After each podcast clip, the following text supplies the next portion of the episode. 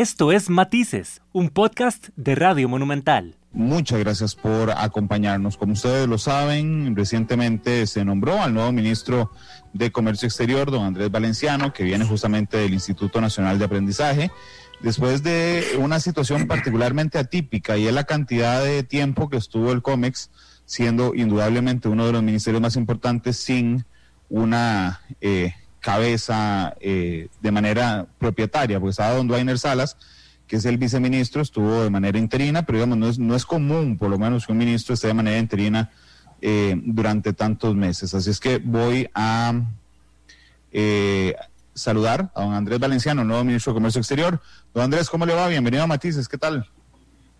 Muy buenas tardes, don Randall, y muchísimas gracias por el espacio para conversar sobre la, cartera de comercio exterior y otros temas de interés nacional. Muchas gracias por, por, estar con nosotros, pero déjeme sacar, sacar una duda antes, don Andrés. Yo le confieso, hace dos meses fue la primera vez que una fuente me dijo a mí, Andrés Valenciano es el nuevo ministro de Comercio Exterior. Lo que pasa es que los medios, eh, los que estructurar, estructuradamente somos muy formales, no podemos publicar nunca con una fuente. Necesitamos dos independientes o tres que nos den la información y yo no la conseguí. No conseguí esa segunda fuente, si es que fue imposible para nosotros publicar que usted iba a ser el nuevo ministro de Comercio Exterior. ¿Desde hace cuánto sabe usted que es el ministro de Comercio Exterior? Porque le digo, a mí hace dos meses una fuente me dijo, listo, es Andrés Valenciano, hemos buscado mucho, el presidente está convencido y es don Andrés. Yo supe desde el momento eh, que el presidente en una conferencia de prensa dijo a los medios que ya tenía una persona, pero que esta persona tenía que terminar un trabajo en octubre. No sé si usted recuerda esa conferencia de prensa cuando el presidente dijo eso. Eso era cuando ya habíamos conversado de hacer la, transición que tenía que hacerse de manera ordenada, porque el, el, INA, por supuesto, también es una institución muy importante para el país y especialmente en estas circunstancias y queríamos asegurar hacer una transición lo más fluida posible en, ambos, en ambas vías, en ambas instituciones y cómo se sintió a su llegada al COMEX, porque es, eh, digamos, el Ministerio de Comercio Exterior es un ministerio bastante particular, no solo por la importancia que tiene, por supuesto, para Costa Rica, sino porque tiene la particularidad de que tiene dos brazos operativos, ¿verdad? Eh, que son muy interesantes, por el lado de las exportaciones a Procomer y por el lado de la atracción de inversiones a CINDE. Y, y es realmente bastante interesante porque es una de las, de las de las pocas veces en que un ministerio, digamos, hace una, una sinergia de ese tipo con sus brazos operativos que funcionan casi como meramente privados, don, don Andrés. Eh, sin duda alguna, el Ministerio de Comercio Exterior, junto con estos dos brazos, Procomer y CINDE, es una de las políticas públicas no solo más estables, eh, sino más coordinadas que ha tenido el país eh, en, en, las últimas décadas. Y en ese sentido, pues no era ajeno para mí el trabajo, porque desde Lina, uno de los temas principales que tiene CINDE desde hace muchos años y que se ha convertido en realmente un, factor de muchísima competencia alrededor del mundo es en la generación de talento humano. Y entonces la, agenda de CINDE y a su equipo lo conocía muy bien porque llevaba dos años de trabajar con ellos precisamente eh, en la importancia del INA para el desarrollo de talento humano y por ende un factor de competitividad país. Y por otro lado, ustedes saben, y por si no les, les cuento, el INA, además de la formación de talento humano, tiene otro gran sombrero que le dio la ley de banca para el desarrollo, que es los servicios no financieros para las pequeñas y medianas empresas. ¿Y eso qué quiere decir? Que todos los que tienen que ver con el acompañamiento empresarial, el desarrollo de la capacidad de las pymes de ser más productivas, recae mucho sobre el INA. Y ahí hay una, alianza muy natural que hicimos con Procomer durante los últimos dos años, en donde lanzamos de manera conjunta INA y Procomer programa Ramp Up de creación de nueva oferta exportadora, el programa Aceleración para consolidar ya la oferta exportadora existente, eh, la feria BTM, Feria de Negocios, una de negocios más importante de Centroamérica, y el programa Livio más recientemente, ¿Por qué menciono todo eso, Randall? Para decir que conozco también, conocía muy bien eh, eh, al, equipo de Procomer y obviamente a, la, a, su agenda y a su visión.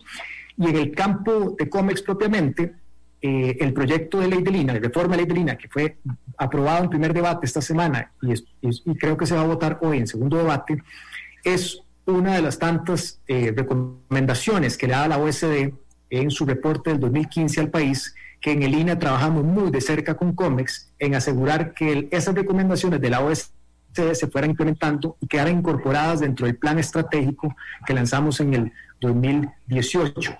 Todo eso para decirle que conocía muy bien a los equipos y lo que me encuentro es justamente lo que usted señala, un, ministerio con una, un, norte muy claro y con una coordinación muy cercana con esos dos brazos ejecutores. Déjeme anunciarle que compartí, compartimenté la entrevista de alguna manera, porque a veces yo creo que la prensa comete el error de, de encapsular al cómic solo en exportaciones y realmente es mucho más. Entonces, eh, hay una parte que vamos a hablar de exportación, de, importaciones, hay una parte que vamos a hablar de importaciones, hay otra parte que vamos a hablar de exportaciones, y esa parte de exportaciones las vamos a dividir en dos también, que es las exportaciones de bienes y las exportaciones de servicios, que durante los últimos años, digamos, han ido ganando terreno sobre los bienes. Y en el otro lado hablaremos también de la atracción de inversiones. Entonces, digamos, serán como cuatro grandes temas. Permítame empezar por la exportación de bienes, don, don Andrés. Yo, cuando empezó la pandemia y tuve a la entonces ministra de Comercio Exterior, de Ala Jiménez en, Matices un par de veces y con Laura Bonilla, la presidenta de Cadexco también. Yo tenía la impresión, como veía la calle vacía y todo paralizado, yo dije, las exportaciones se nos cayeron a cero, a cero, cero, cero. Y resulta que no. Por supuesto que sufrieron una afectación importante. Pero cuando yo veo el registro de, del año, realmente no fue tan tan, tan, tan, tan catastrófico. Es decir, en enero, que no había pandemia, tuvimos un aumento de, bienes, exportaciones de bienes de un 1%.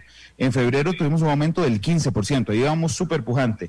En marzo, ¿verdad? La mitad sufrimos el problema, aún así crecimos 11%. En abril se nos vino la pandemia encima, se nos cayó el 12%. En mayo se nos cayó el 20%. En junio se nos cayó el 4%.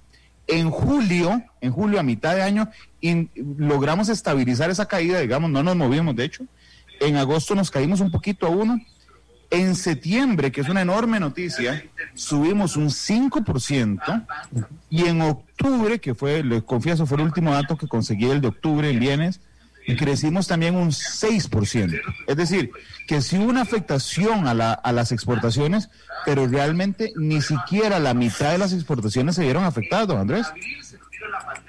Así es, esa lectura que usted hace es muy valiosa tenerla en contexto, porque aquí tenemos que pensar en varias cosas. Número uno, a nivel global, la gente tenía justamente esa preocupación que usted mencionó. Va a colapsar el comercio internacional y va a haber un desabasto porque todas las cadenas globales de valores van a ser interrumpidas y demás. Y no fue tanto así, especialmente en un país como Costa Rica, en donde, y esto me lleva al segundo punto, donde nos reafirma que la diversidad de nuestras exportaciones nos hacen resilientes. A diferencia de otros países que tal vez dependen, como usted lo sabe, en América Latina, por ejemplo, de lo que llaman un commodity, un bien transaccional en donde casi que todas las exportaciones se ven eh, definidas por la exportación de un solo producto, nosotros tenemos una gran diversidad que nos permite en estos tiempos de, un shock exógeno como lo es la pandemia, mantenernos a flote. Y el, el tercer punto, hay que darle un reconocimiento a nuestro sector exportador, que realmente ha demostrado muchísima resiliencia, capacidad para adaptarse, a, adoptar protocolos para poder mantener en marcha sus negocios. Y eso es realmente de quitarse el sombrero.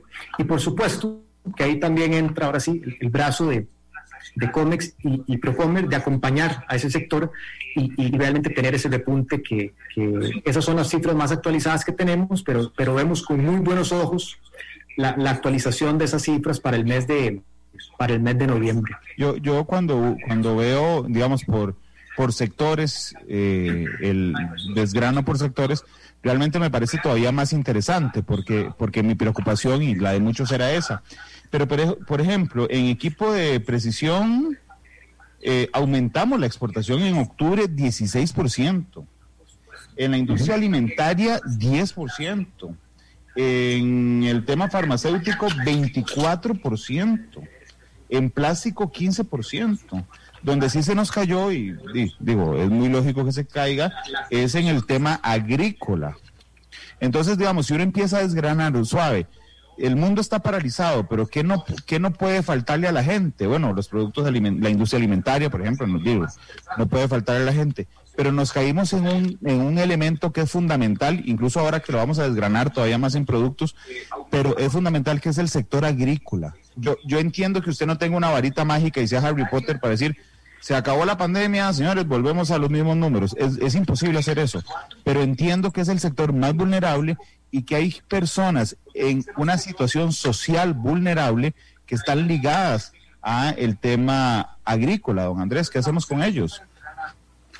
Eso es, es, importante analizar esta, esta, situación eh, con ese, eh, afinar mucho el lápiz, así como usted lo menciona, Randall, porque eh, si bien hemos visto cómo hay un sector de, de nuestro sector exportador que se ha fortalecido, y que eso va a continuar, porque la tendencia a nivel global por el tema de implementos médicos y por ciencias de la vida en general como sector, eso va a tomar mucha fuerza y da de verdad que la buena apuesta que Costa Rica le hizo hace muchos años a tener todo un conglomerado de empresas que por los próximos años se, se ve un crecimiento eh, importante en esa línea.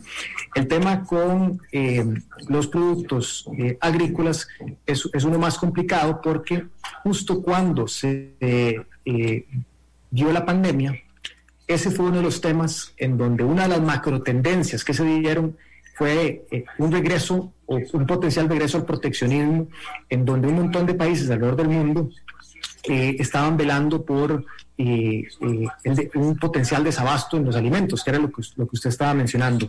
Entonces, hubo un, un gran incertidumbre en los mercados globales sobre el tema agrícola, pero sí vemos igual con muy buenos ojos la capacidad de nuestro em, sector agrícola por varias razones. Número uno es porque cada vez más Costa Rica ha ido agregándole valor a su producto agrícola y eso tiene que ser una tendencia que continuamos, es algo que de Procomer se predica mucho y se trabaja muy de la mano con todo el, el sector exportador. ¿Por qué?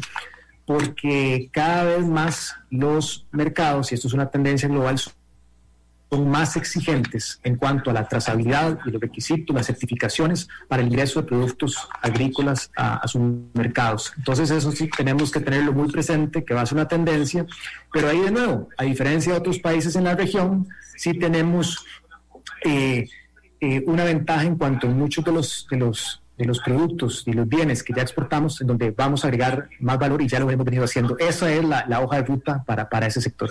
Igual yo quisiera poner en contexto también que Costa Rica es uno de los países menos afectados en exportación de bienes del continente y particularmente de los países hispanohablantes. Yo vi los datos, y supongo que usted se lo sabe de memoria, don Andrés, que realmente son impresionantes. Costa Rica tuvo neto, cuando usted agarra toda, digamos, toda la, la exportación, creo que este corte es a junio, sí, el primer semestre, las exportaciones de Costa Rica cayeron 2.2. Ok, entonces digamos, si, si yo deduzcámoslo a una familia, si a mí me dicen, mira, anda, ¿la voz cuánto te ha afectado la pandemia? Y yo digo, a ah, mi ingreso cayó 2.2%, es decir, es un impacto, pero realmente es un impacto casi residual eh, en medio de las situaciones. Guatemala es el país que menos ha tenido impacto, 1.4 en ese primer semestre, pero cuando uno ve los otros países que tienen commodities, justamente además, México 20 se cayó 20%, Venezuela se cayó 69%, Perú 27%, Bolivia 25%, Panamá, del que tanto hablamos sobre su competitividad, cayó 2,8% más que nosotros, Honduras 4,5%, Nicaragua 5%, y atención porque les voy a traer un mito al piso, El Salvador cayó en exportaciones 27,6% para sociedades en las que el modelo de desarrollo es el, es el mercado internacional, digamos, las exportaciones y las importaciones, que nos haya afectado un 2.2%, aunque se haya llevado entre las patas, perdón, don Andrés, a una parte del sector agrícola, y ahorita vamos a, hablar más de eso, realmente son números muy positivos, casi increíbles en medio de una pandemia de estas características. Así es, Andrés, así como usted lo menciona, se proyecta que el cierre del año para la región latinoamericana podría verse ah, que, el, número eh, general es, una afectación de cerca del 15%, ¿verdad? Y eso es, eso es realmente un número catastrófico para el desarrollo de la región. Y, el tener nosotros esas cifras eh, que cuando comencemos a hablar de servicios vamos a obtener también buenas noticias, eh, realmente habla mucho sobre, sobre qué, sobre la importancia de mantener esta política de, apertura comercial, de diversificación de las exportaciones, porque estoy seguro que también lo vamos a hablar ahora cuando, cuando empecemos a hablar de atracción de inversión, ahí también tenemos noticias que son realmente realmente motivantes y, que son muy buenas noticias para el país en materia de generación de empleo en medio de una pandemia. Entonces sí, cuando uno lo ve en términos comparativos, si vemos que una región cae el 15% y Costa Rica más bien es un, es, es, un caso excepcional en ese sentido, de verdad que deberíamos reconocer que la apuesta que se ha hecho pues, desde hace ya varias décadas por este cambio en nuestro modelo de desarrollo, que apostó por la diversificación de las exportaciones ha sido una estrategia ganadora. Y como país pequeño que somos, es muy importante mencionarlo, todos los países desarrollados, que son pequeños como Costa Rica en, su territorio, en su escala, se han desarrollado a través de la apertura comercial, ¿verdad? conectado los mercados globales, entendiendo que, que, un mundo así de globalizado, esa es la vía y tenemos que seguir fortaleciéndola. Bueno, yo esperaría que ningún país en el mundo se mantenga pensando que la apertura comercial no es el, no es digamos la receta porque se demuestra muy bien incluso ya desgranando me voy a ir a los datos de exportaciones de 2019 para ir preguntándole a don Andrés antes cuando yo era chiquillo la gente decía ¿qué cuál es el producto de exportación de Costa Rica café Y entonces, de ahí, usted da un souvenir, una bolsa de café. Yo no sé cómo vamos a hacer para poner venta de dispositivos médicos en el aeropuerto pero realmente de ahí es el, es el bien más exportado de Costa Rica. El año pasado, dispositivos médicos fueron, eh, eh, fueron el 30% de las exportaciones de bienes, es altísimo. Eh, y después sigue el banano y la piña en ese orden con 8.7 y 8.4. Vean que ni siquiera el banano y la piña unidos nos alcanzan los dispositivos médicos. Pero bueno, voy a ir por partes. ¿Cómo nos ha ido en medio de la pandemia, don Andrés, con el tema de los dispositivos médicos que hay que aceptarlo? Es, fuera, no sé, nuestro caballito de batalla en el tema de exportación de bienes. No, justo lo, lo, mencioné, ¿verdad? Los, el tema de instrumentos médicos eh, en general como sector realmente ha sido eh, uno que ha tenido una bonanza por razones bastante obvias, ¿verdad? El tema la pandemia ha traído pues una, un crecimiento gigantesco en la demanda por productos asociados a, ciencias de la vida. Y ahí realmente Costa Rica tenía una posición excepcional porque le apostó a un sector de que todas las proyecciones que vemos es que van a tener, va seguir teniendo muchísimo, muchísimo crecimiento, muchísima demanda a nivel global.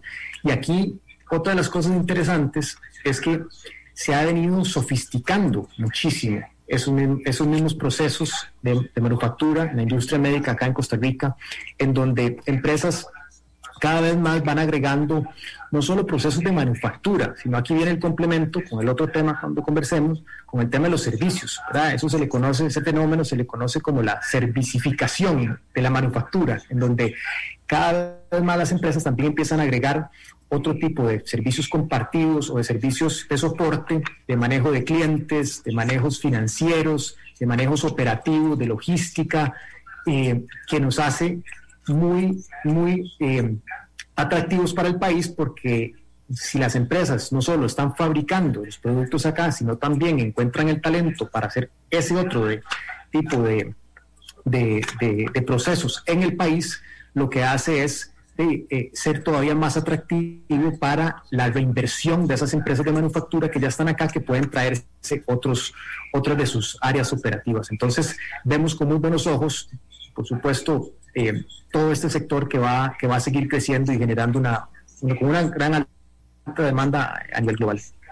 Ok, me voy a lo agrícola. El banano y la piña, 8.7% de las exportaciones ticas el año pasado es banano, 8.4% es piña. ¿Cómo le ha ido específicamente a esos dos productos que son clave en las exportaciones costarricenses en la pandemia, don Andrés? Ahí igual es interesante cómo eh, hemos ido también diversificando o encontrando valor agregado en ambos, ¿verdad?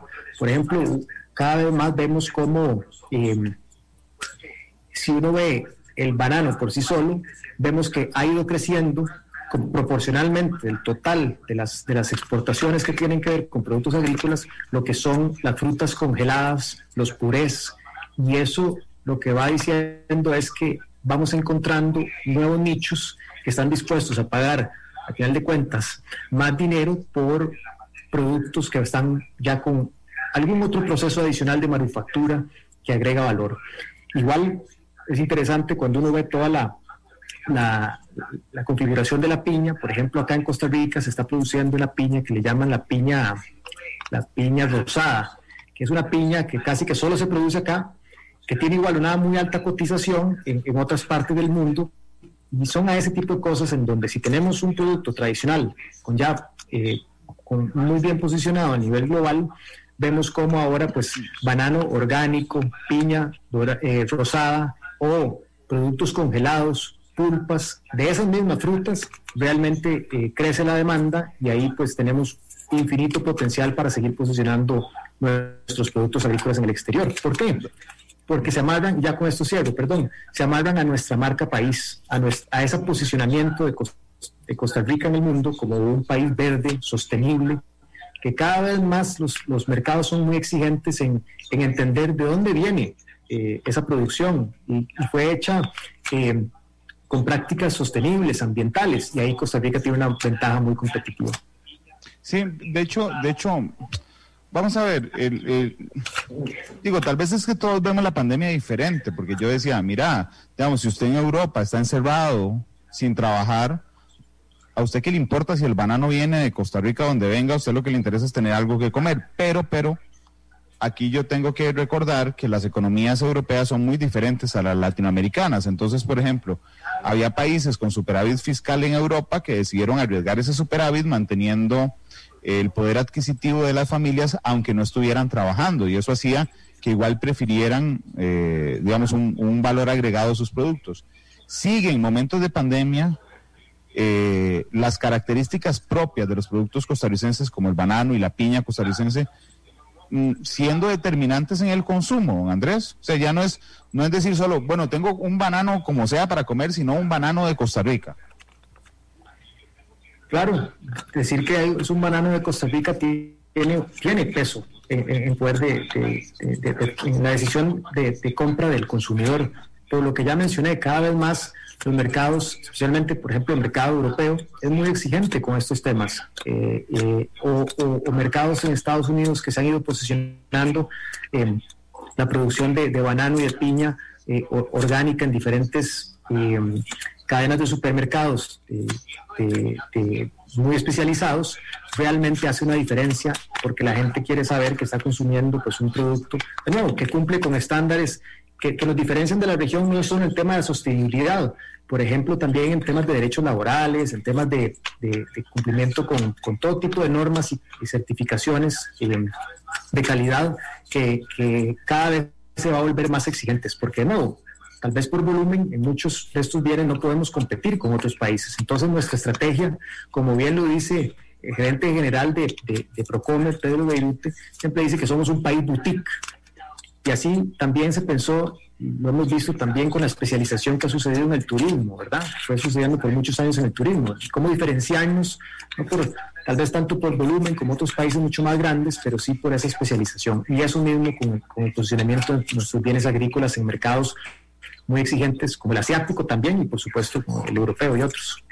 Yo, yo quisiera nada más, eh, para subrayar las palabras del ministro de Comercio Exterior, estos datos hablan mucho de la diversificación de Costa Rica, de exportaciones, y, por eso es que el ministro lo ha citado en reiteradas ocasiones como la estrategia que nos permitió, digamos, salir avante con la pandemia.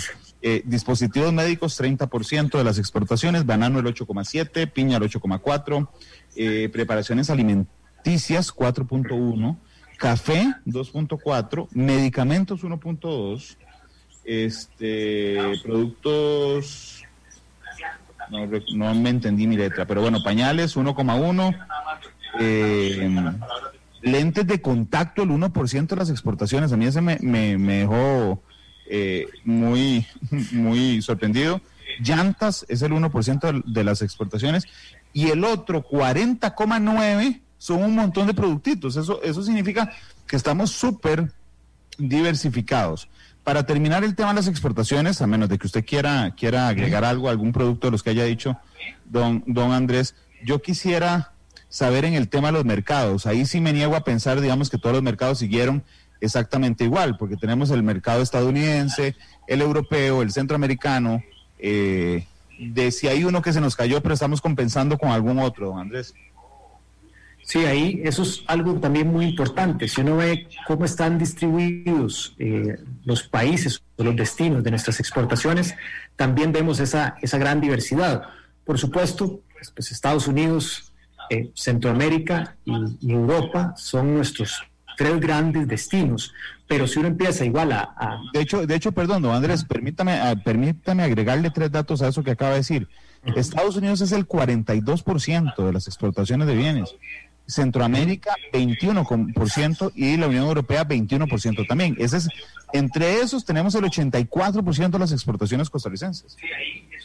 Exacto, y el otro, digamos, gran bloque comercial, podríamos verlo así, es Asia, ¿verdad? En donde eh, pues, está China, está Japón, eh, Hong Kong, es decir, esa diversidad también nos permite eh, reconocer varias cosas. La importancia de que nuestra plataforma comercial haya generado pues acuerdos eh, comerciales o tratados de libre comercio con diversos destinos o diversos bloques comerciales y, el, y la importancia de seguir haciéndolo, de seguir buscando nuevos destinos para nuestras exportaciones, porque lo mismo, ¿verdad? Si, si, si todas nuestras exportaciones dependieran de un solo mercado, si algo pasa en ese mercado, pues es como dice el viejo refrán, de que no, no, hay que poner todos los huevos en la misma canasta. Lo que Costa Rica ha hecho justamente lo opuesto, es, repartirlos y asegurar que, que además por la misma diversidad de nuestros productos, entender cuáles son pues el posicionamiento de estos en, la diversidad de mercados a los cuales exportamos. Y como ya usted mencionó, pues en ese orden ¿verdad? De, Estados Unidos, Centroamérica, Europa y después como el, bloque asiático. Después hay otros países, por supuesto, de Sudamérica, Colombia, Brasil, eh, Chile, ¿verdad? Que también son socios comerciales importantes que tenemos que, asegurar que la plataforma comercial es consecuente con esa estrategia de diversificación de exportaciones a la hora de buscar nuevos, nuevos acuerdos y nuevos tratados. Hablemos de importaciones, porque si hay algo que, preocupa muchísimo en general a todos los países del mundo, es la balanza comercial. Es decir, eh, que usted no importe más de lo que exporta, que su balanza comercial no le dé negativa. Y esa se mide en general, es decir, usted agarra las exportaciones y le resta las importaciones, pero también se hace de manera específica, país con país. Y entonces, digamos, hay, en, las importaciones pasa un fenómeno diferente el 27% de las exportaciones se la divide en solo 10 productos, ¿verdad? que es nuestro top importador. Combustibles, 10%, vehículos y transporte, 3%. Y, bueno, y ahí vamos eh, bajando, pero digamos, los combustibles y los lubricantes eh, nos encabezan. Para no preocuparnos de esa balanza comercial que se nos han caído las exportaciones y han disparado las importaciones, entiendo que también hay una reducción general en las importaciones, don Andrés. Sí, y eso también ha, permitido tener ese, balance que usted, que usted menciona. Ahí también otra cosa interesante a, mencionar sobre las importaciones es que ahí sí se le da también un poco de vuelta a nuestros principales socios comerciales, por decirlo así. Estados Unidos sigue siendo nuestro principal eh, socio comercial en cuanto al origen de los productos que importamos, pero proporcionalmente, pues el otro que pesa muchísimo ahí es China también. Eh, la región centroamericana y México siguen siendo igual un mercado importantísimo y por supuesto la, la, la Unión la Unión Europea, pero realmente tal vez el, el, cambio ahí importante a notar que es, que es un fenómeno muy, muy importante analizar es lo que pesan las importaciones desde China y la importancia también de seguir manteniendo eh, relaciones comerciales, no solo como un, un, país de origen, sino también como un potencial destino para, nuestras exportaciones, porque ya importamos mucho de allá. Vámonos un momento también hablando de importaciones al tema del proteccionismo, Andrés, porque es, digamos, es una de las críticas, particularmente, por ejemplo, en el azúcar que, que recibimos. yo no me preocupo, voy a confesarlo, directamente por el azúcar. A mí lo que me preocupa es lo que conlleva, digamos, demás. Voy a explicarle a la audiencia, en noviembre, no, en octubre, perdón, Costa Rica subió el arancel de importación de azúcar del 45%, creo que andaba.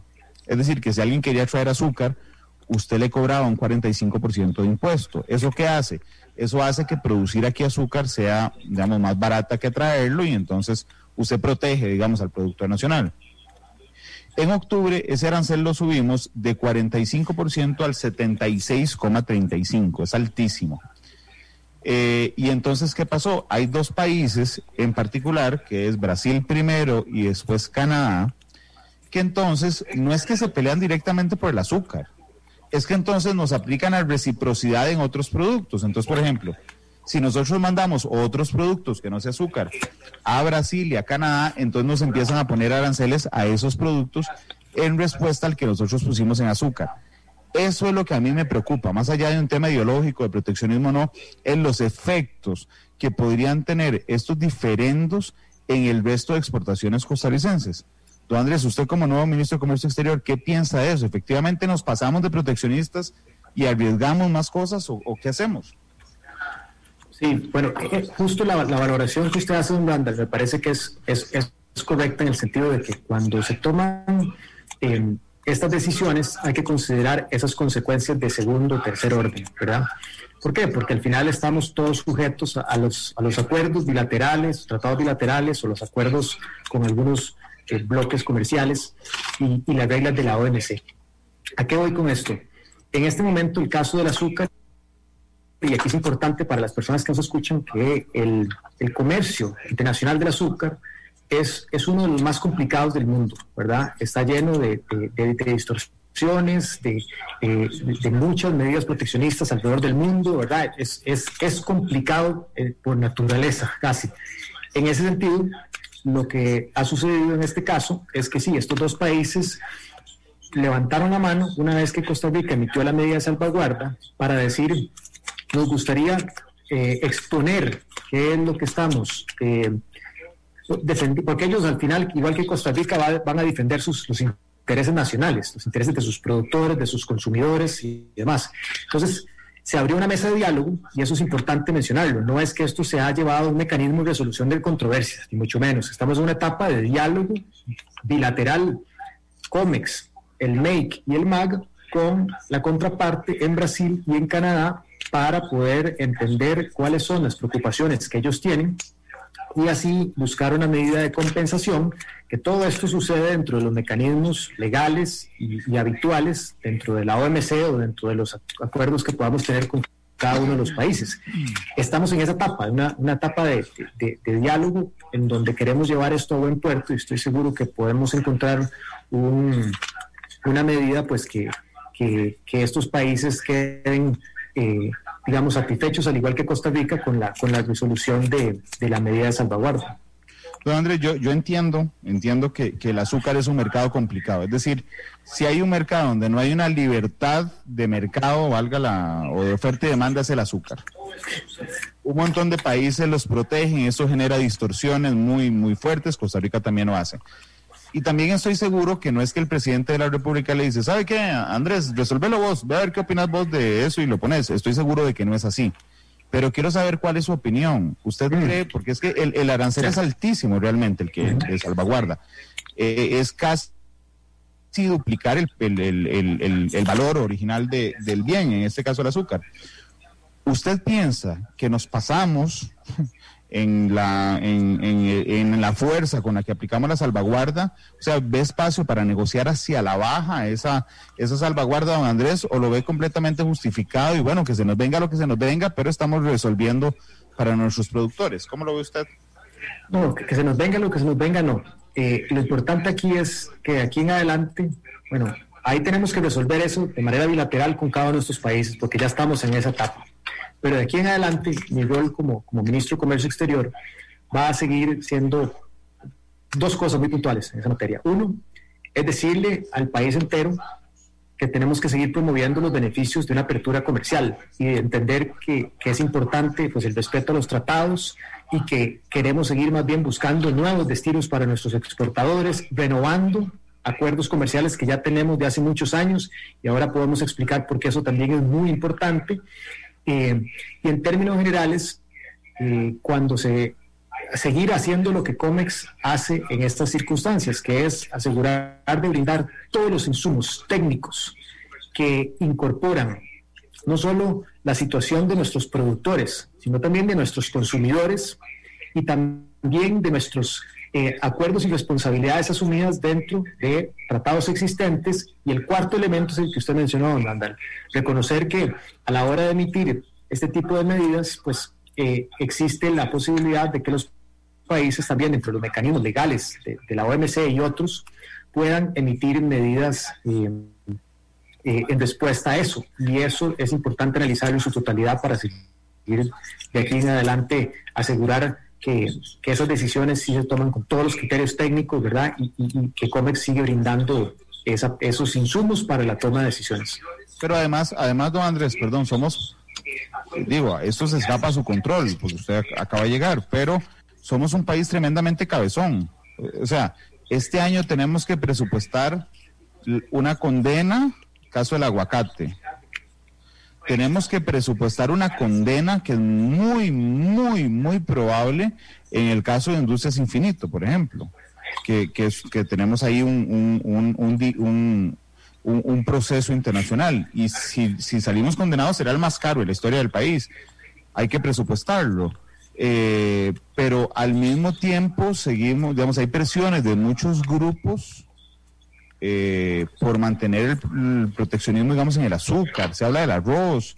Eh, eh, es decir, no es un juego como, como tan transparente y falto de intereses como que simplemente se maneje por lo técnico. Usted tendrá que comprender, yo lo hago también, don Andrés, de que hay muchos intereses dando vuelta en este tema. Y, y mi pregunta de fondo es, ¿cómo abstraerse de esos intereses que dan vuelta este, en esto para que sea justo? Eh, eh, creo que ese es el, punto clave. Aquí tenemos que entender que hay diferentes intereses que, tenemos que ponerlos todos sobre la mesa. Es decir, tenemos también que velar por, la situación de nuestros productores, pero también de nuestros consumidores y de, y de terceros productores que no son necesariamente de esos sectores, pero que pueden verse afectados de una u otra manera. Aquí, eh, de nuevo, no es la, la, tónica de aquí en adelante, yo creo, es, seguir apostando por esa, por esa apertura comercial y haciéndole ver a la gente que, esto realmente es, es, la forma, es la forma, que hay que tener discusiones caso por caso, sí hay que tener discusiones caso por caso, y ahí el rol de COMEX va a seguir siendo no solo en brindar estos insumos técnicos que ya mencioné para la toma de decisiones, sino también parte de la responsabilidad que tenemos son pues todos los... Eh, llevar adelante los procesos de, resolución de controversias y arbitrajes que pueden suceder entre un inversionista y el Estado o entre Estado y Estado, como algunos ejemplos que, usted acaba de mencionar, don Randall, y eso es parte de la responsabilidad que tenemos y tenemos que seguir eh, asegurando en defender los intereses nacionales en, en, esas disputas. Don Andrés, yo, yo no lo dudo, pero le, le, voy a pedir un momento, digamos, que nos salgamos de la coyuntura actual. Ajá porque además yo, yo creo que en una ocasión, solo, creo que solo en una ocasión habíamos intercambiado algún mensaje, pero yo nunca tuve el gusto de entrevistar a don Andrés Enelina. Culpa mía, por cierto, porque él me, ofreció la entrevista y yo no lo, no lo había invitado. Pero a mí siempre me dicen, vea, don Andrés es un tipo muy inteligente, es una persona que analiza mucho. Permítame salirme de la coyuntura específica del azúcar, irme un toque más arriba. ¿Cuánto deberíamos aprender como país a dejar de tomar decisiones con hígado o carboneados, para decirlo sencillamente, porque después nos pueden producir consecuencias importantísimas, don Andrés. No, no, sé si estamos de acuerdo, tal vez podemos estar en desacuerdo en alguno de los puntos, pero en términos macro no deberíamos tener más, más, más, más paciencia o más prudencia a la hora de tomar decisiones. Tener prudencia y incorporar elementos técnicos en la toma de decisiones, eso siempre va a ser bien valioso, ¿verdad? En cualquier espacio. Y en este particularmente porque no es sencillo, ¿verdad? Por eso es que uno ve cómo dentro de, por ejemplo, un, un órgano como la OMC, ahí pues llevan, por ejemplo, llevamos, porque Costa Rica participa activamente muchos años, en algunos casos décadas, de tratar de ponerse de acuerdo de cómo organizar regular temas asociados a productos agrícolas o un tema como la pesca, ¿verdad? Los subsidios a la pesca. Eso es un tema que lleva, eh, en, algunos casos, décadas literalmente de tratar de resolver. ¿Por qué? Porque no es sencillo, porque hay muchos intereses en juego, intereses también que son válidos, ¿verdad? Porque cuando hablamos de intereses de los productores, al final de cuentas también estamos hablando de empleo, ¿verdad? Del empleo que genera ese sector eh, que produce en el país. Entonces, hay que escuchar todas las partes y yo, yo creería que, por ejemplo, de aquí en adelante, saliéndonos de esta coyuntura, ¿qué podemos hacer como país? Bueno, seguir adelante con la agenda OSD.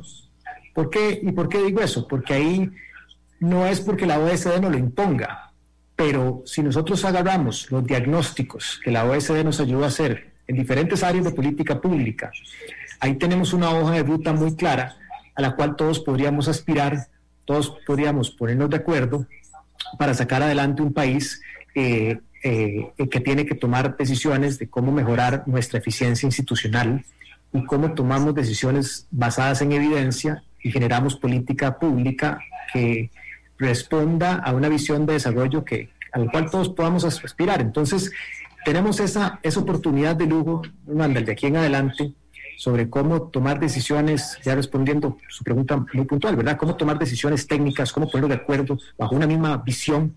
La, la, la, hoja de ruta de la OSD creo yo que es, un, que es una, una, una política de Estado que podría darnos justamente ese espacio para discutir basado en todos esos diagnósticos de los 22 comités que, que se realizaron. Sí, realmente muy interesante la hoja de ruta de la OCDE. Permítame pasarme a servicios, exportación de servicios. Eh, sé que a diferencia de los bienes, digamos, los servicios no se miden tan, no tenemos los datos tan actualizados en servicios como los tenemos en bienes. Pero ¿cuánto nos afectó la pandemia a la exportación de servicios, don Andrés? Ahí sí hay que hacer una, una separación muy importante porque cuando se contabilizan los servicios se contabiliza turismo. Y turismo, por supuesto, es uno de los sectores más afectados, no solo en Costa Rica, sino en el mundo, que se, que se dio una caída hasta el 90%. Si nosotros sacamos de la ecuación eh, eh, turismo de servicios, vemos más bien que, que, igual tenemos números realmente impresionantes porque la, el último corte teníamos casi que una caída del 1% y que potencialmente podríamos cerrar el año con números positivos. Y eso habla igual maravillas de, nuestro, de, nuestro, de nuestra política de comercio exterior y de, y de nuevo, la, la, resiliencia de los diferentes productores y, exportadores, que por cierto, hoy aprovecho, hago el anuncio, hoy es el Día de los Exportadores, entonces de verdad que deberíamos felicitarlos eh, en su día de, de la exportación, porque han mantenido al país en muchos sentidos a flote, ¿verdad? En estas épocas tan complicadas. Entonces, sí, los servicios, otra cosa importante en los servicios es que cada vez más eh, pesan dentro de la ecuación de todas nuestras exportaciones. Antes eran muchísimo más bajos proporcionalmente comparado a bienes y ahora es casi 50-50. No estamos ahí todavía, pero ya estamos casi 50% servicios y 50% bienes. ¿Qué, qué, qué significa eso eh, para otras políticas públicas país? También significa que eso ha conllevado a la eh, la incorporación de procesos y operaciones en nuestro país que son más intensivas en conocimiento. Porque la gente cuando piensa en servicios podría imaginarse que estamos hablando de centros de llamadas, pero en realidad hace muchos años eso no es lo que, lo que hacen nuestras empresas grandes acá eh, en cuanto a servicios, sino que se han ido sofisticando. Son servicios compartidos en donde se dan servicio al cliente sofisticado en materia de finanzas, en materia de, operaciones, de calidad y obviamente temas eh, asociados a, a, servicios tecnológicos. Entonces, esos son fenómenos importantes de analizar, ¿verdad?, de cuánto pesan servicios en el total de nuestras exportaciones y en cómo se ha ido sofisticando y las implicaciones que eso tiene en cuanto a la generación de talento. Claro, de hecho, cuando uno ve la división, el primero es viajes, turismo, 42% de la exportación de servicios significa, después sigue un 35. Eh, a mí me pasa esto que no entiendo mi letra. Después sigue un 35. ¿Cuál es el segundo servicio, Andrés, si se acuerda? Sí, es, eh, creo que es servicios técnicos se llaman, le dicen eh, servicios, profesionales o servicios técnicos, es como el nombre. El tercero es informática, información y telecomunicaciones. El quinto es transporte y el 1%, el cuarto es transporte y el 1% servicios de transformación.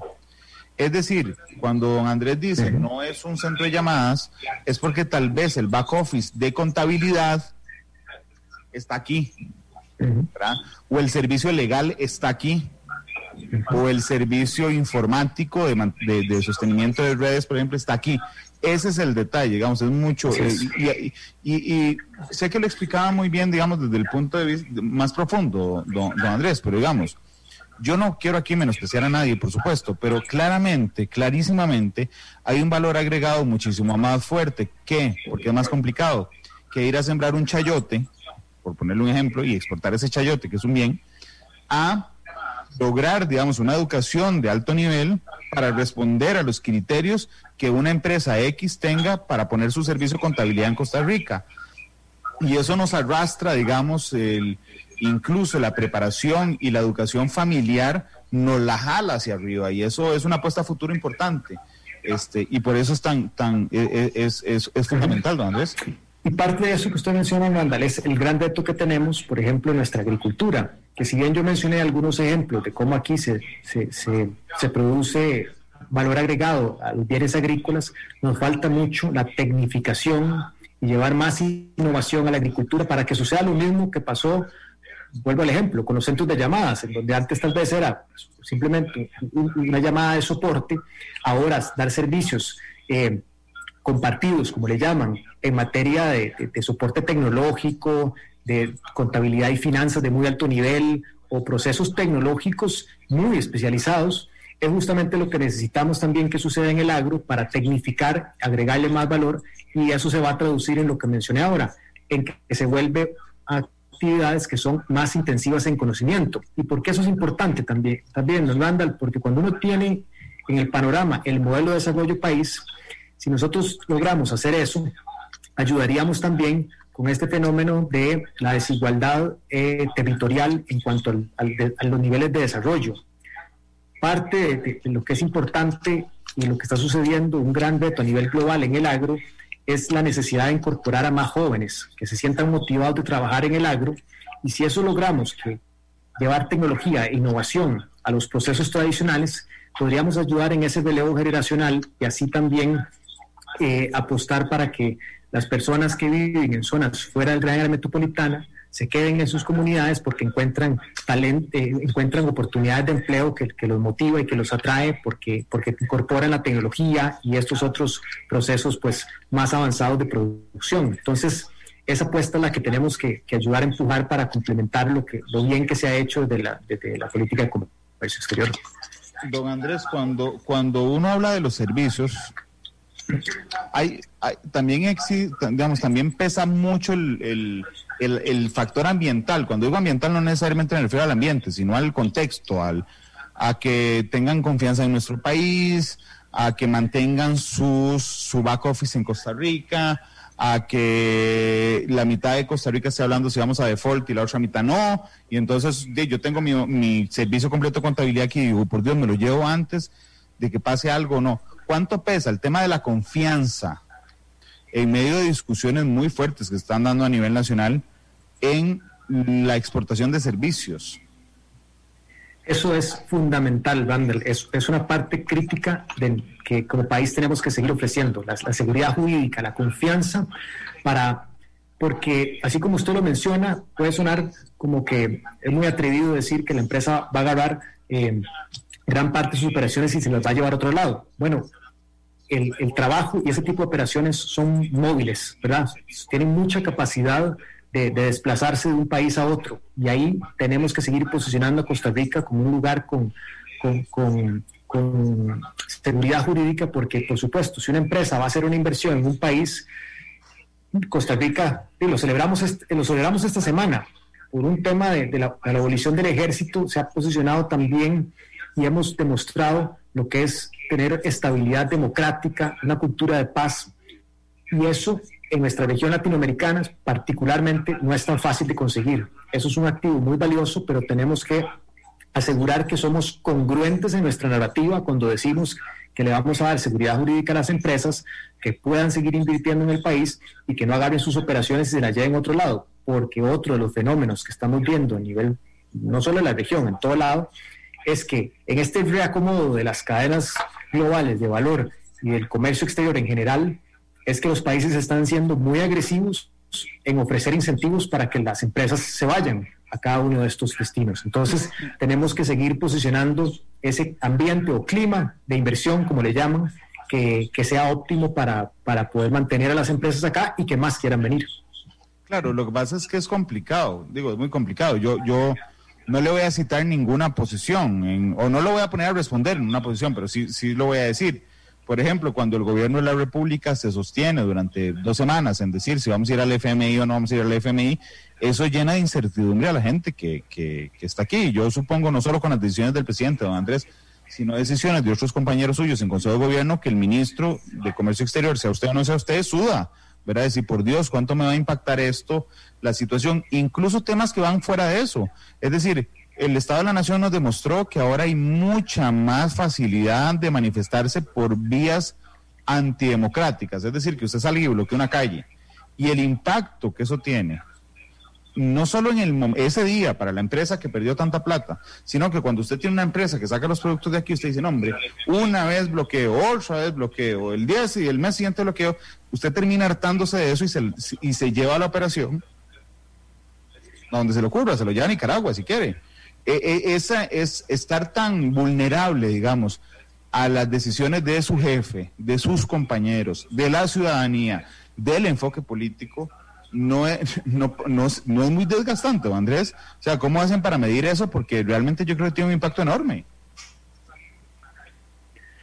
Es, es importante eh, que la gente entienda eso, ¿verdad? En el sentido de que cuando sucede una, una, manifestación, un bloqueo de calles, además de que se puede ver una afectación directa en un, en un, camión, ¿verdad? Eh, o en, en, un contenedor que tenía que salir al puerto para poder exportarse. Es decir, además de la afectación que sucede a ese producto, a ese bien y a esa empresa, hay una afectación al país entero. ¿verdad? Entonces es por eso que que, siempre hemos abogado y el presidente siempre ha hecho un llamado a resolver esto de otras formas, por la vía del diálogo y, así poder mantenernos siempre eh, en esos espacios y no tener una afectación a terceros. Yo creo que es importante que la gente comprenda que si al final lo que nos interesa en el país es seguir generando desarrollo y bienestar, el, el generar un, bloqueo que no permita que nuestras exportaciones salgan, que nuestras importaciones entren, que la gente trabaje y eso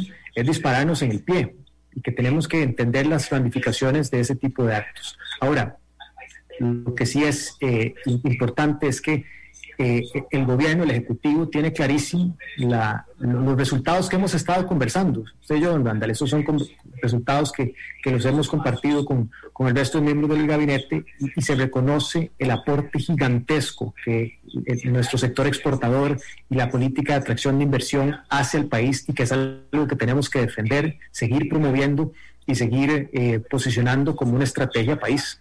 Yo, yo, yo lo que lo que quería es justamente hacerle entender a las personas lo vulnerable que es toda la dinámica exportadora e importadora de atracción de inversiones.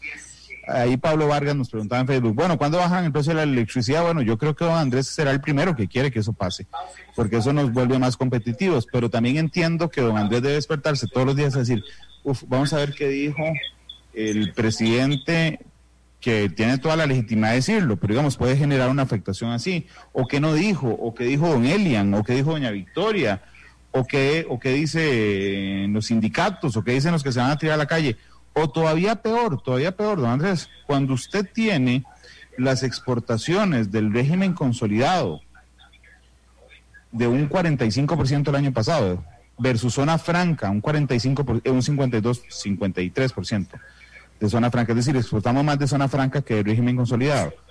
Y se le ocurre a algún alguno de los 57 diputados decir, mira, ¿y por qué no le metemos impuestos a la zona franca? Yo realmente, se lo digo con toda confianza, ustedes sudar chayotes, decir, por Dios, eh, estábamos en negociación de atracción con 5, 6, 7 empresas y sale alguien con un domingo 7, don Andrés. Bueno, es, eso, y, ahí salimos directamente, y eso fue en mis palabras iniciales cuando, cuando asumí el cargo, es eh, dejar muy claro que mi posición como ministro de Comercio Exterior, pero también la del Ejecutivo, era de no grabar las zonas francas, precisamente por, por todo lo que usted acaba de mencionar, las implicaciones que eso podría traer para la afectación de generación de empleo. Y ese es más bien el compromiso que, que, yo asumí cuando, cuando llegué a COMEX, trabajar en la generación de empleo. Y sabemos que el, el, régimen de zonas francas nos ha generado muchísimo empleo aún en medio de la pandemia, lo cual es impresionante que se hayan generado todo este año 15 mil empleos netos, ¿verdad? 15 mil empleos netos. Eso habla... Eh, zona franca? Del, régimen de zona franca. Habla maravillas de, de de lo que esto hace por, por, generar bienestar, porque ahí estamos hablando de empleo, como usted sabe, don Randall, ese es un empleo de calidad, bien pagado, que paga todas las cargas sociales, contribuye a la caja, al DESAF, al INA, y, y de nuevo, permite además otros beneficios eh, colaterales, como es este derrame de, de, tecnología, de conocimiento, permite encadenamientos y otro montón de beneficios adicionales. Pero lo que voy es, es importantísimo que como país entendamos todos los diferentes sectores, sociedad civil, sector privado, diferentes poderes del, del gobierno, que, que, es importante seguir manteniendo esa coherencia en nuestros mensajes y en la visión de desarrollo que somos. Así como tenemos mucha claridad de seguir posicionando a Costa Rica como un país verde y sostenible y que eso nos va a dar un retorno sobre esa inversión enorme en calidad de vida, en atraer turismo, en atraer empresas, en, en, en realmente en la calidad de vida de las personas en el día a día, y ahora, más que nunca, es importantísimo mantener esa coherencia en nuestra política de comercio exterior, porque lo que pasa en el mundo es mucho es lo opuesto. Muchos países más bien han dado señales pues muy, muy eh, diversas o negativas en cuanto a el comercio exterior y eso se han visto afectados. Entonces tenemos ejemplos de otros países que, que no queremos replicar y más bien dar estabilidad, confianza a los inversionistas locales y por supuesto del exterior sobre, sobre las condiciones en el país. Don Andrés, hoy justamente hoy, en la mañana, el presidente de la República le confirma al diario La Nación que sí vamos a acudir al Fondo Monetario Internacional. Unos minutos después, el ministro de Hacienda, Elian Villegas, dice, bueno, ahora sí es oficial, vamos a ir a apostar por una línea de crédito de 1.750 millones de, de, dólares. Pero los dos nos contaron que no van a contar cuál es el plan aún yo jamás sería tan irrespetuoso de pedirle que me diga si hay algún plan relacionado con el cómics. Pero sí me usó una frase que yo quiero eh, profundizar. Usted me dijo, ni mi posición ni la del Ejecutivo es grabar zonas francas. Y la gran expectativa es que va a venir en esa negociación para el Fondo Monetario Internacional. Entendiéndole lo que me acaba de decir, está absolutamente descartado, suyo y del Poder Ejecutivo, que en medio de las medidas, no importa las que sean, porque no las sabemos todavía, no viene grabar las zonas francas, don Andrés. Entendemos lo que quiero, lo que quería decir es que mi compromiso cuando yo asumí el ministerio y la conversación que tuve con el presidente era que eso no se iba a grabar porque sabíamos y sabemos que eso no nos generaría empleo, ¿verdad? Al final de cuentas, por cada, y esto es la cifra y la evidencia más contundente, es que por cada dólar que se ofrece en ese régimen, el país recibe dos dólares y medio. ¿verdad? Eso reduciendo todos los beneficios que he estado mencionando, que además eh, son importantísimos para nuestro aparato productivo y para el desarrollo del país. Entonces, realmente eh, la, conversación hacia adelante sobre cuáles son los cambios estructurales que tiene que hacer el país, eh, lo vuelvo a mencionar. Tenemos una hoja de ruta bastante clara de la OSD, que que mi trabajo en gran medida es seguir posicionando eso, como si queremos tomar decisiones, tomémoslas sobre, sobre, sobre hacia dónde tiene que moverse el país, tomémoslas basadas en gran medida, no, no, es, no son las únicas, pero en gran medida en estas recomendaciones de la OSD, porque todo eso se traduce en mejores políticas públicas, que al final traduce en mejor eficiencia en las instituciones y, y, eso desencadena pues mejor calidad de vida de las personas. Entonces, mi, desde COMEX, pues la bandera con la que siempre vamos a estar izando es que el país adopte esto como una, como una política de Estado que nos permita mover eh, cualquier discusión frente a cualquier otro organismo multilateral o, en cualquier otro espacio con, con, esa línea que, realmente nos, nos podría ayudar a, mejorar las condiciones del país. Ok, pero entonces, la exon, hay un término contable o económico que se llama pérdida tributaria. Entonces, o costo, costo tributario, perdón. Entonces, el costo tributario es lo que usted le perdona a alguien, o sea, lo que a usted le cuesta perdonarle a alguien. Entonces, a las zonas francas que le perdonamos, el, digamos que por cada dólar que le perdonamos, es decir, de costo, nos devuelven un dólar y medio. Eso deja de ser un costo tributario y se convierte entonces, don Andrés, en una inversión. Así es, hay un retorno sobre la inversión y eso es importantísimo que la gente sepa que la forma en cómo se calcula eso todos los años, bueno, se ha ido actualizando en los últimos años. Es decir, perfeccionando y siendo mucho más rigurosos de cómo se contabiliza eso. Y cuando uno realmente suma no solo, como ya mencioné, la generación de empleo, los encadenamientos, que es todo lo que estas empresas le compran a otras empresas nacionales, eh, la transferencia de conocimiento y tecnológica que también ha sido evaluada, que ha tenido un impacto positivo en la productividad de las empresas. De manera muy concreta, se ha visto que empresas que empiezan a venderle a estas multinacionales que se instalan en el país, mejoran su productividad, mejoran sus ventas, mejoran la cantidad de empleo que generan. Eso está bien documentado. Y, y, así, pues, por supuesto, también nos vamos teniendo otro, otro intangible, que es, como lo dicen los, los, los inversionistas, ¿verdad? Cuando alguien va a hacer una inversión, siempre necesita que alguien dé ese primer paso y eso ya es como un voto de confianza. En Costa Rica, ya tener tantas empresas de diferentes sectores muy dinámicos, la industria médica, estos servicios compartidos, servicios tecnológicos y demás, hace que la siguiente empresa vea que ya ahí hay una buena apuesta. Entonces, todo eso para decirle que esto, esto es una estrategia muy coherente eh, que realmente nos posiciona como un lugar idóneo para hacer negocios, pero tenemos que mantener eh, esas condiciones y generar los nuevos incentivos. Y cuando digo nuevos incentivos, uno de los mayores que podemos ofrecer ofrecerle a, empresas para que se queden en el país, para que sigan invirtiendo, atraer nuevas, es en la generación de talento. Y ahí el tener esta reforma a la ley del INA realmente nos pone en una posición muy favorable porque lo que las empresas han dicho en diferentes sectores, casi que en todos los sectores productivos del país, es la necesidad de más talento técnico. Y ahí de nuevo nos pone en una posición muy favorable para seguir eh, generando empleo a través de esta de la cartera de comercio exterior. No, Andrés, permítame ir al último tema, que es el de la atracción de inversiones. Eh, yo creo que la coyuntura es interesante porque, eh, digo, yo entiendo que no muchas empresas, están, así como la mayoría no nos estamos preocupando en este momento por ampliar nuestra casa, por la incertidumbre económica mundial, las empresas deben de decir, suave, mejor nos quedamos queditas, no nos movemos mucho porque no sabemos qué es lo que viene. Ok, pero al mismo tiempo Joe Biden va a va a ocupar la presidencia de los Estados Unidos a partir del 20 de noviembre y eso cambia su visión comercial del mundo. Eh, porque realmente Trump lo que estaba haciendo es jalando todas sus empresas otra vez a vengan otra vez a América, bueno, a Estados Unidos, vengan otra vez, lo invierten ahí. De alguna manera, pese al desafío coyuntural, don Andrés, usted ve como positivo la llegada de Biden, no, no por ser Biden, la llegada de Biden a la presidencia de ese país, por el enfoque comercial que ha planteado en campaña. Totalmente, totalmente, Randall, y qué bueno que lo menciona, por varias razones.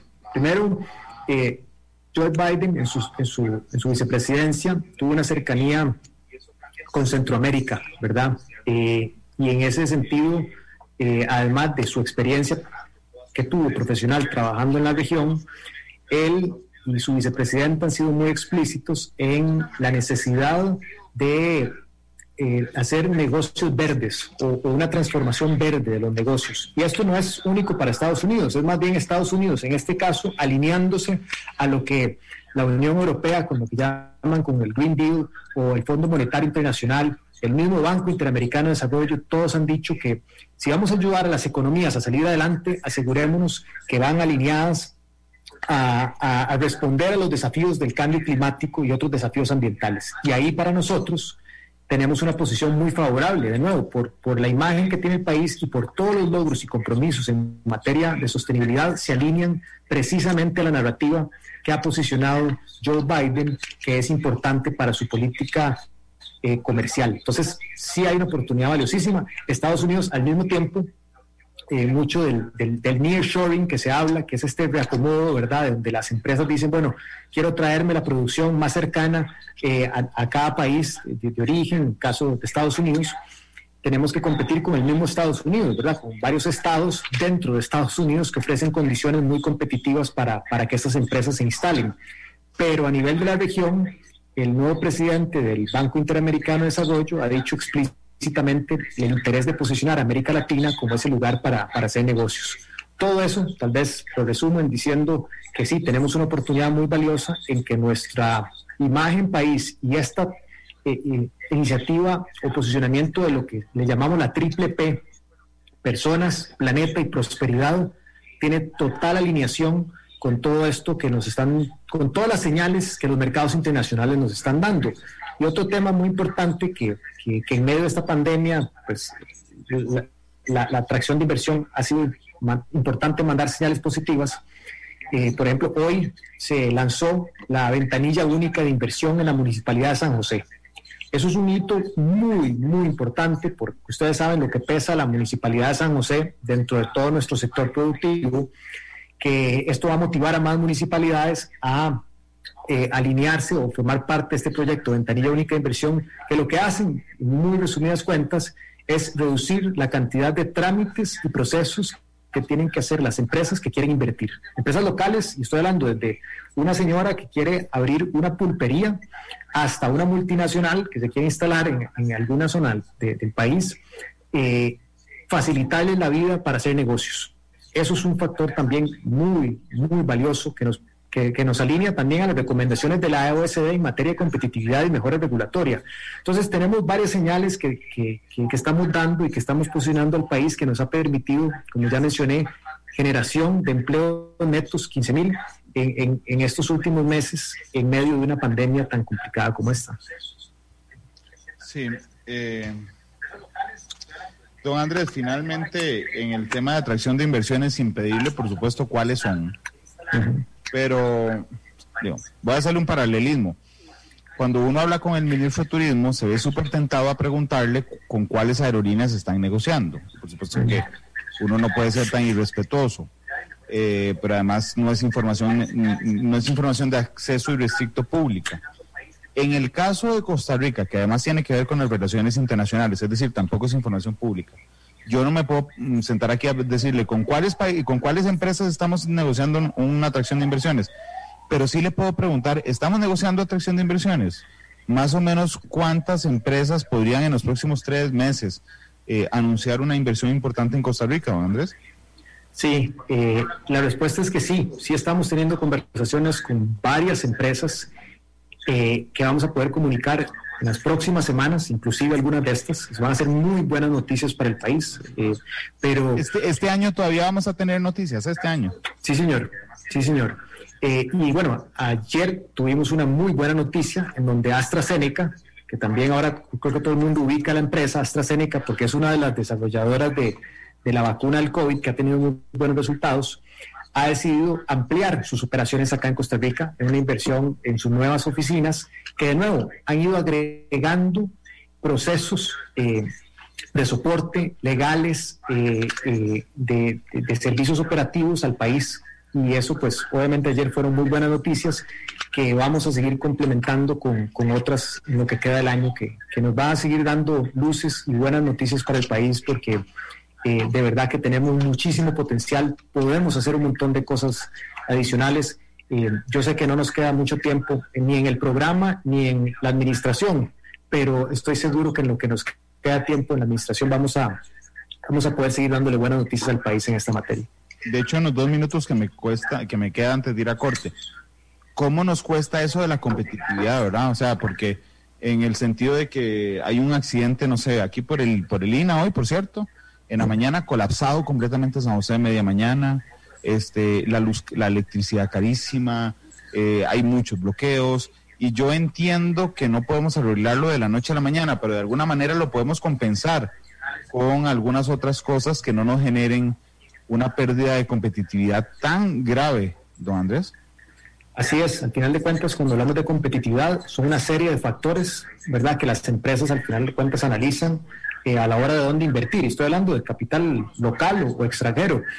Y, bien, tenemos grandes eh, eh, fortalezas en ese sentido, como ya mencioné, el talento humano, la seguridad jurídica, la estabilidad política, toda la parte ambiental, el posicionamiento que tenemos, una matriz eh, eléctrica, en su mayoría limpia, con energías renovables, sí tenemos oportunidades de mejora, como usted lo acaba de mencionar, es decir, tenemos que invertir más en infraestructura, tenemos grandes retos en conectividad, y la mayoría de estos temas, Vandal, la forma de verlos es que son, como decía don Pepe, una lucha sin fin.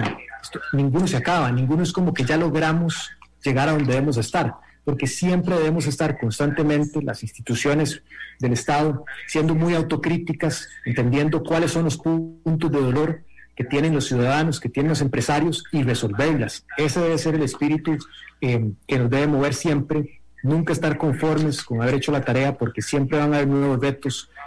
la pandemia es un ejemplo muy exagerado, pero siempre hay retos a nivel global nuevas tendencias y fenómenos a los cuales tenemos que tener la capacidad de adaptarnos y ser más resilientes y, de no descansar hasta, hasta, hasta que todos estemos comprendiendo la importancia de seguir replanteándonos cómo, cómo trabajamos. Son las 3 con 14. Eh, prácticamente hemos llegado al, al, final de la entrevista. Don Andrés, que me hizo el favor de, de confirmarme ayer la entrevista, me dijo, sí, pero puedo hasta las 3 y cuarto, porque a las 3 y media tiene una, una, reunión importante. Ustedes habrán notado que no he hecho ninguna sola pausa comercial para justamente despedir a don Andrés, ir a la pausa comercial y regresar solo a despedir.